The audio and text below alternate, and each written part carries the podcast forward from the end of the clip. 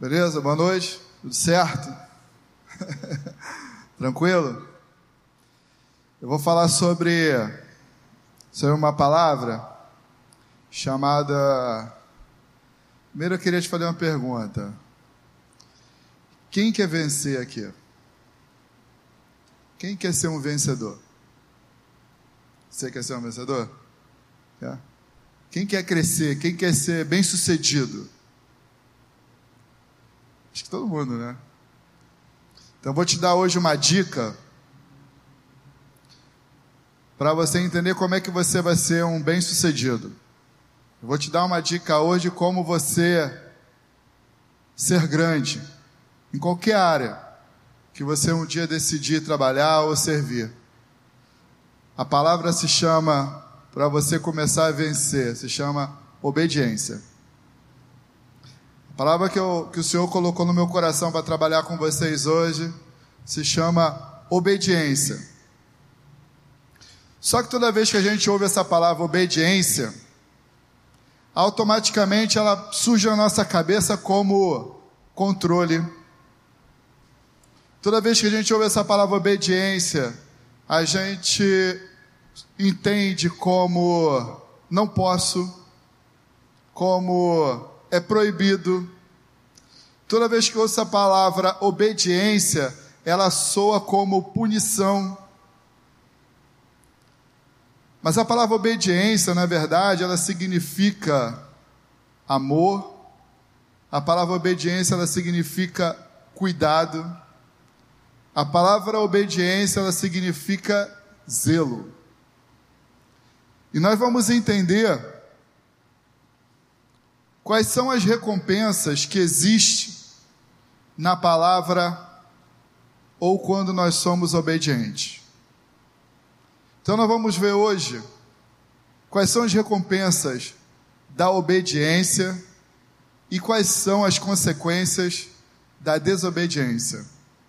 Então vou ler com vocês aqui em Efésios 6, número 1, do 1 ao 3, que fala assim, ó. Mas filhos, ouve esse troço, Pedro. Ouve isso aí. Mas filhos, sede obedientes a vossos pais, a nossos pais no Senhor, porque isto é justo. Honra teu pai e a tua mãe, que é o primeiro mandamento, com promessa para que te vá bem e viva muito tempo sobre a terra. Ele fala que assim, ó, o primeiro mandamento que tem promessa é você obedecer seu pai e sua mãe. Eu sei que obedecer, e a gente vai, vai esticar um pouco isso mais lá na frente, eu sei que obedecer nem sempre é, ou na verdade quase sempre não é fácil. Obedecer nem sempre é fácil. E é interessante porque a gente tem a plena certeza de que, se eu obedeço, eu tenho uma recompensa positiva. Se eu não obedeço, eu tenho uma consequência negativa. Mas a dificuldade que nós temos é de obedecer. E a facilidade que nós temos é de desobedecer. Olha que contraponto. Então eu sei que quando eu obedeço, eu tenho recompensa. Quando eu desobedeço, eu tenho consequência, mas para mim é mais fácil desobedecer do que obedecer. Então vamos entender por quê. Eu peguei alguns exemplos da Bíblia e eu vou começar com desobediência e depois vou dar exemplo de obediência. Para que a gente possa entender as consequências da desobediência. Então vamos começar logo no início. Adão e Eva. Deus falou que assim, ó, tá vendo esse jardim aí bonitão? Cheio de flor, cheio de árvore, tudo tranquilo? Tô vendo. Pode fazer tudo. Faz tudo. Só não pode tocar naquele negócio ali, ó. Aquela árvore é a única que vocês não podem tocar. O restante pode tocar em tudo. Eles desobedeceram. Qual foi a consequência? Foram expulsos do jardim. E a desobediência deles nos alcançou. Me alcançou e te alcançou. Outro exemplo. Esse aqui é bom pra caramba. De desobediência. Jonas. Deus fala para Jonas assim: Jonas, eu quero que você vá lá para Nínive. Quero que você vá lá pregar para um povo lá. Jonas falou assim: Eu estou fora. Estou fora. Não vou nada. A Bíblia fala que Jonas foi, comprou passagem entrou num barco. E esse barco, no meio da viagem, começou a afundar.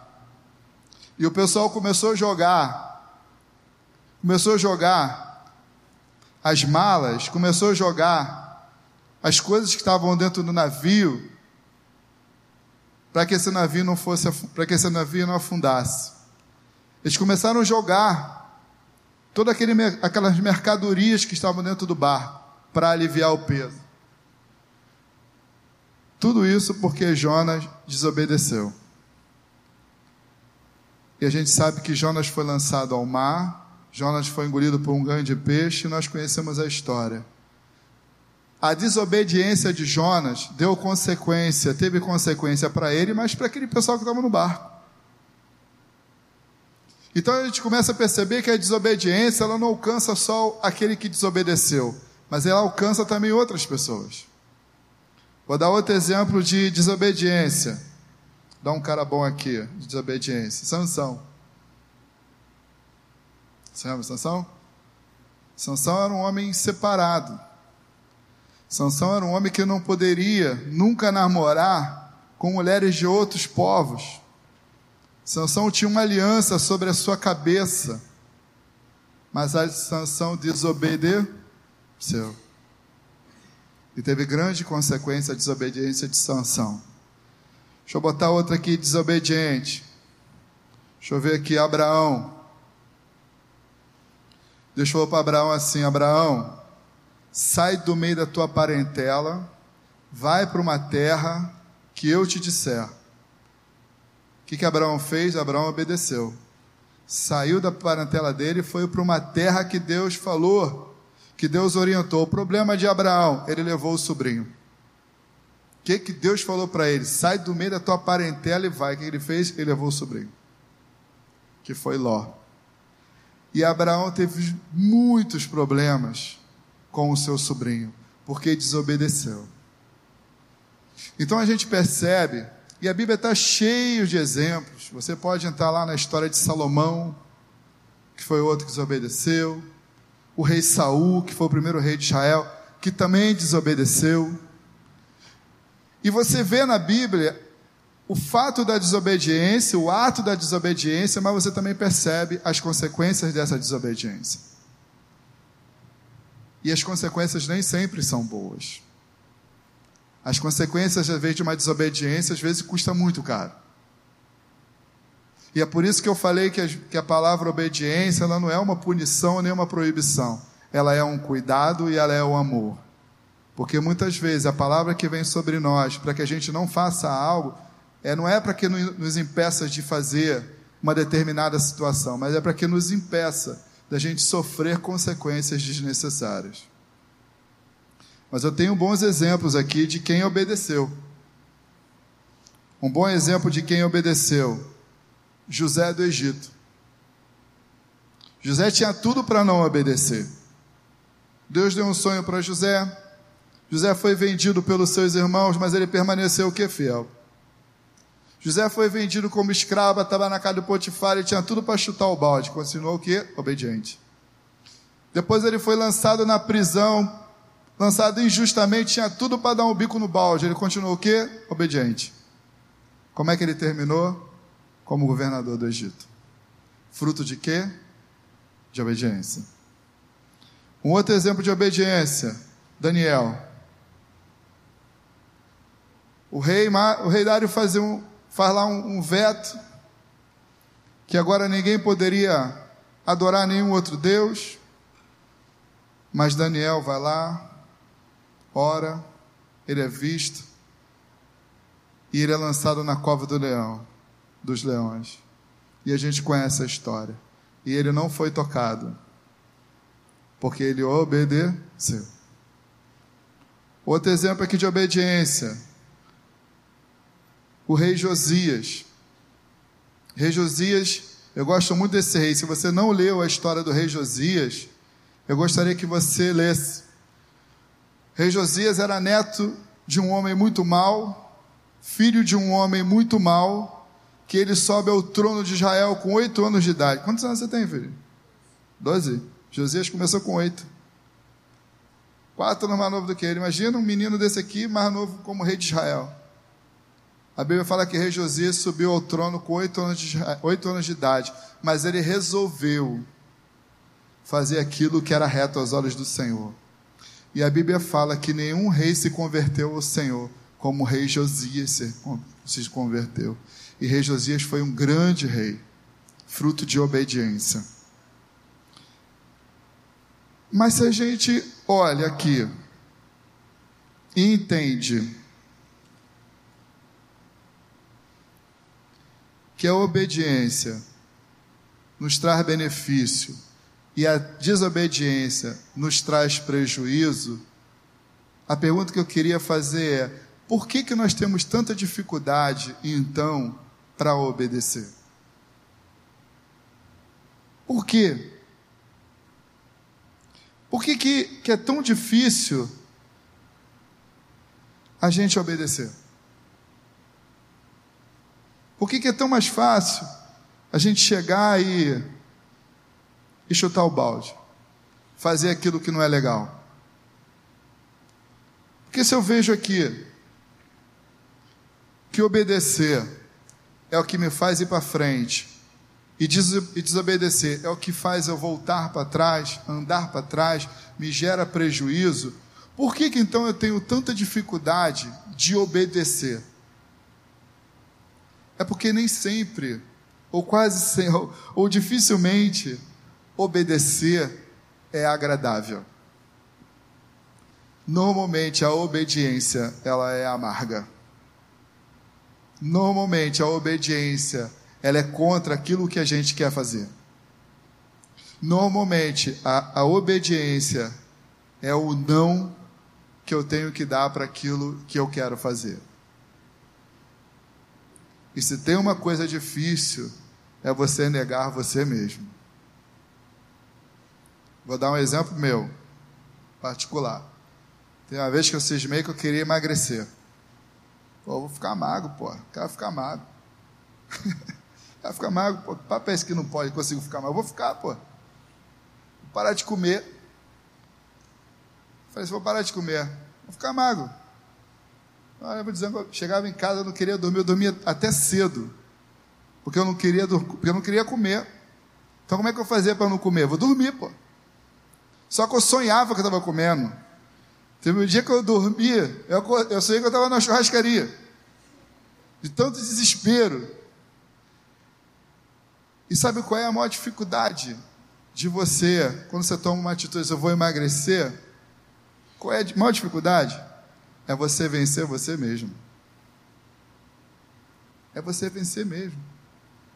Você não consegue, é muito difícil, pô. Por quê? Porque a maior dificuldade é você dizer não para aquilo que você quer fazer. Então, obedecer é muito assim. Muitas vezes você sabe que não é para fazer, que se você fizer, você vai se lascar. Mas a gente faz. E a gente se lasca. Então, por que, que é tão difícil eu dizer não para aquilo que eu quero fazer, mesmo tendo a ciência e a consciência que aquilo vai me trazer algum prejuízo. Porque a nossa carne, porque o nosso DNA, ele foi corrompido. Quando Adão e Eva não obedeceram, corrompeu toda uma geração até aqui. Nós temos uma inclinação o tempo todo para fazer aquilo que a gente sabe que é errado. E não sou eu que estou falando isso. Quem fala isso é o próprio apóstolo Paulo. Ele fala assim: aquilo que eu quero fazer eu não consigo, mas aquilo que eu não quero eu faço. Porque nós temos uma inclinação para fazer aquilo que, que não é o certo. E o tempo todo a gente se envolve em confusão, a gente gera para a gente mesmo problemas e consequências de fatos e de situações que a gente mesmo arrumou. E a gente sabia que a gente podia ter evitado. Mas a gente não conseguiu dizer não para aquilo. E a consequência veio. Já aconteceu isso com você aí? Pô. E depois você ouve aquele negocinho no teu ouvido assim, ó. Pô, mas eu falei que não era para você fazer, pô. Já aconteceu com você? Eu falei que não era para você fazer. Tu fez por quê, Rebeca? Agora tá aí, ó. Se lascou. Olha a confusão que tu arrumou. Mas por que, que é tão difícil? A gente dizer não, se a gente sabe que aquilo ali é encrenca. Porque a gente tem a nossa carne a tendência do pecado. Esse é o problema. Esse é o problema. Nós temos na nossa carne a, a inclinação para fazer aquilo que é o errado. E o tempo todo a gente se arrebenta. O problema é que às vezes o erro ou a desobediência, ela custa muito caro. O problema é que a, a desobediência pode gerar para a gente consequências terríveis. Pode ser que a minha desobediência, a nossa desobediência, venha gerar consequências não só para a minha vida, mas para a minha família e para aqueles que me amam ou para aqueles que estão ao meu redor. Quando Jonas desobedeceu, não foi só Jonas que sofreu, todos que estavam dentro daquele barco tiveram perdas. Então, muitas vezes, a nossa desobediência gera uma tristeza, gera uma perda para toda a nossa casa e pode comprometer o meu e o seu futuro. Vocês participaram, vocês são adolescentes da nossa igreja, vocês participaram dessa série que nós tivemos de batalha espiritual. E certamente vocês passaram a ter um pouco mais de consciência e de entendimento do que, que é o mundo espiritual. A Bíblia fala que aquilo que a gente vê é passageiro, mas aquilo que a gente não vê é eterno. E se tem uma coisa que o inimigo ele sempre vai tentar, e na idade de vocês é mais ainda pesado, é destruir o teu futuro. O que o inimigo quer é destruir a tua história, é destruir aquilo que Deus projetou para você. Porque a Bíblia fala que assim, ó, que nem olhos viram, nem ouvidos ouviram, nem jamais penetrou no coração do homem o que Deus tem preparado para aqueles que o amam. O que Deus tem preparado para mim e para você é algo que não entrou no nosso coração. Porque a Bíblia fala assim: aquele que não poupou nem mesmo o seu filho por amor a nós, nos negará alguma coisa em Cristo Jesus? Nada. Mas o que, que o inimigo faz? Ele cria situações para que gere em nós a desobediência. E com a desobediência, gere as consequências. E com as consequências, nos parar e nos tirar daquilo que Deus planejou para mim e para você. É simples assim. Simples. Eu quero ler um texto aqui em 2 Timóteo, Timóteo 3, 14, porque Timóteo, ele era um jovem, ele era um menino de Deus. Eu quero ler para você que está lá em 2 Timóteo 3,14, fala assim: ó, tu porém, quero que tu preste atenção nesse negócio. Tu, porém, permanece naquilo que aprendeste e que foste inteirado, sabendo de que tens aprendido, e que desde a tua meninice, desde a tua, desde a tua meninice, sabes as sagradas letras que podem fazer-te sábio para a salvação pela fé que há em Cristo Jesus. Toda a Escritura é divinamente inspirada e proveitosa para ensinar, para redigir, para corrigir e para instruir em justiça, para que o homem de Deus seja perfeito e perfeitamente instruído para toda boa obra. Fala assim, ó, permanece naquilo que tu está aprendendo. Permanece na palavra. Permanece na palavra permanece fiel. Mas, Clóvis, como é que eu posso ter força para fazer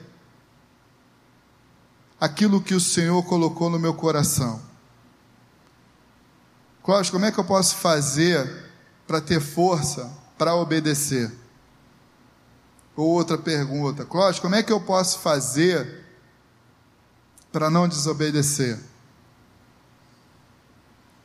Cláudio, como é que eu posso fazer para dizer não para aquele meu muro baixo? Porque todos nós temos muro baixos. Todo mundo tem muro baixo. Cláudio, como é que eu posso fazer para obedecer?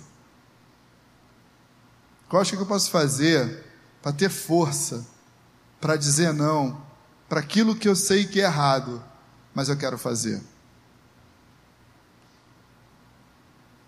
Que Deus colocou no meu coração e que eu sei da minha própria experiência de vida é que a gente tem mais força para dizer não.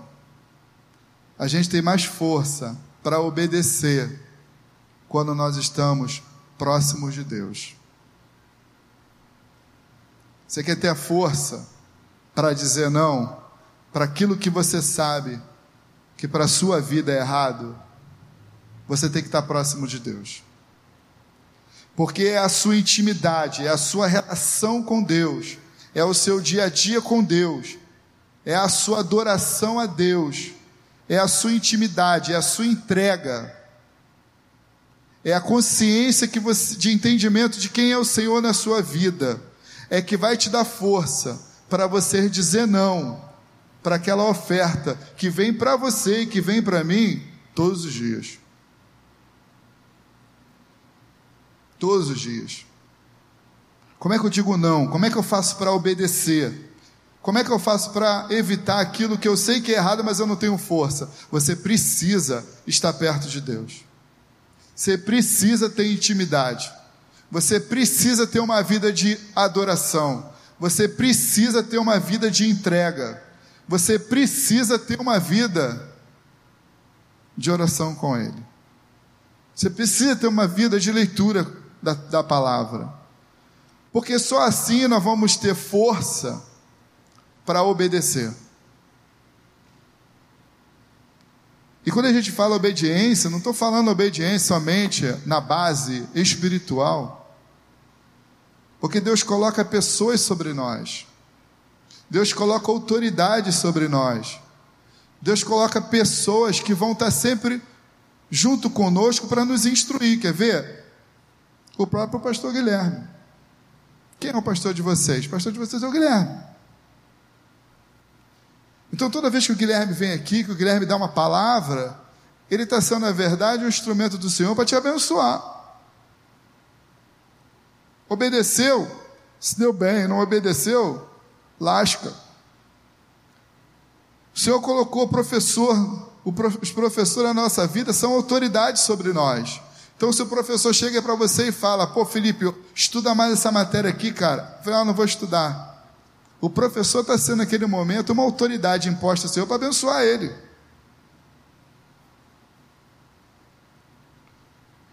O meu pai, a minha mãe me deu uma instrução. São autoridades que o Senhor colocou sobre a minha vida. Para quê? Para gerar em mim um cuidado, um zelo, porque eles sabem o que é melhor. Porque me amam.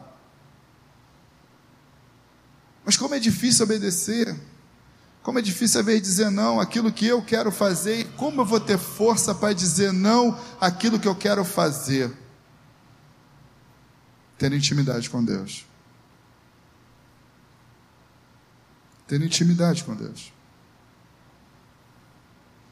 Pergunta que eu quero fazer para você, e você vai responder para você mesmo. Vou fazer uma pergunta para você e você vai responder para você mesmo. O que, que você está fazendo hoje que você sabe que não é legal para você? O que, que você está fazendo hoje que você sabe que não é legal para você? O que, que você está fazendo hoje que você sabe que vai gerar consequências ruins para você? O que, que você está fazendo hoje que você sabe que você está plantando coisa que não é legal para você? Porque a Bíblia fala sobre isso. Está aqui, ó. Olha isso aqui. Gálatas 6. Vou fazer só um versículo, 7. Não erreis. Deus não se deixa escarnecer, porque tudo que o homem semear, isso também se fará. O que, que eu estou plantando na minha vida? O que, que você está plantando na tua vida de errado? E por que você está fazendo isso? Que coisa hoje você está fazendo que você sabe que vai gerar para você prejuízo? E por que você está fazendo? Será que a gente não pode orar para pedir a Deus para nos dar força para dizer não para aquilo que a gente sabe que não é legal? Que, que não é legal na tua vida que você hoje não está conseguindo deixar de fazer? De repente você hoje não tem força para dizer não porque você está distante. E quando a gente está distante de Deus, nós estamos próximo do mundo. Eu estou distante de Deus, eu estou próximo do mundo. Eu estou perto de Deus, eu estou distante do mundo. Eu estou longe de Deus, estou perto do mundo.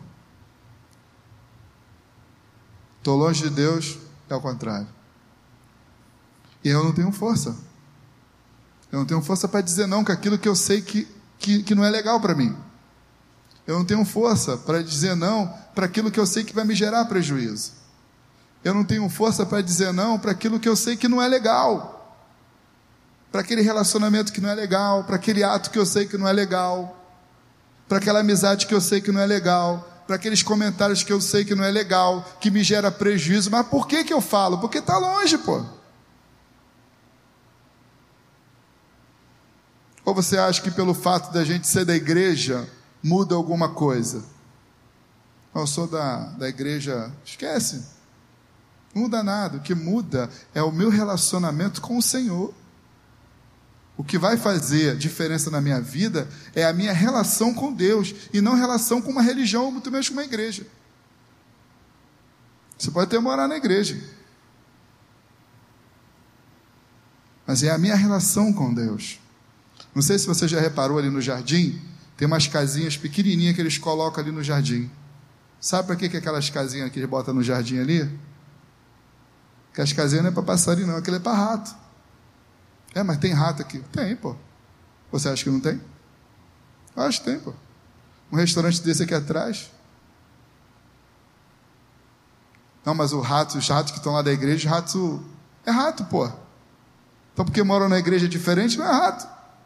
Tudo rato. O que faz a diferença é o meu relacionamento com Deus. Que vai me dar força para eu dizer não para aquilo que é errado na minha vida é a minha intimidade com Deus. Como é que eu estou com Deus? É o termômetro daquilo que você está fazendo na sua vida. O que, que você está fazendo hoje que você sabe que não é legal para você e que você não tem força para dizer não? Eu queria orar. Eu queria orar para que Deus tivesse força para você dizer não para aquilo que não é legal para você. Eu queria orar para que Deus possa colocar no teu coração uma certeza de que aquilo que você está fazendo não é legal para você. Queria orar para Deus te dar força, queria orar para Deus te cobrir, queria orar para Deus te guardar, queria orar para que você possa ter com Ele intimidade, a ponto de dizer não para aquilo que não é legal com você. Queria que você ficasse de pé. Você pode ficar de pé aí? Você que o pessoal já está com uma idade avançada. Queria que você ficasse de pé, pensasse aí. Pensa aí, meu irmão. Pensa aí, minha irmãzinha.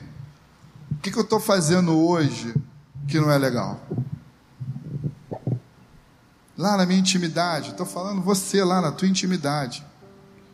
O que, você está fazendo hoje que você sabe que não agrada a Deus?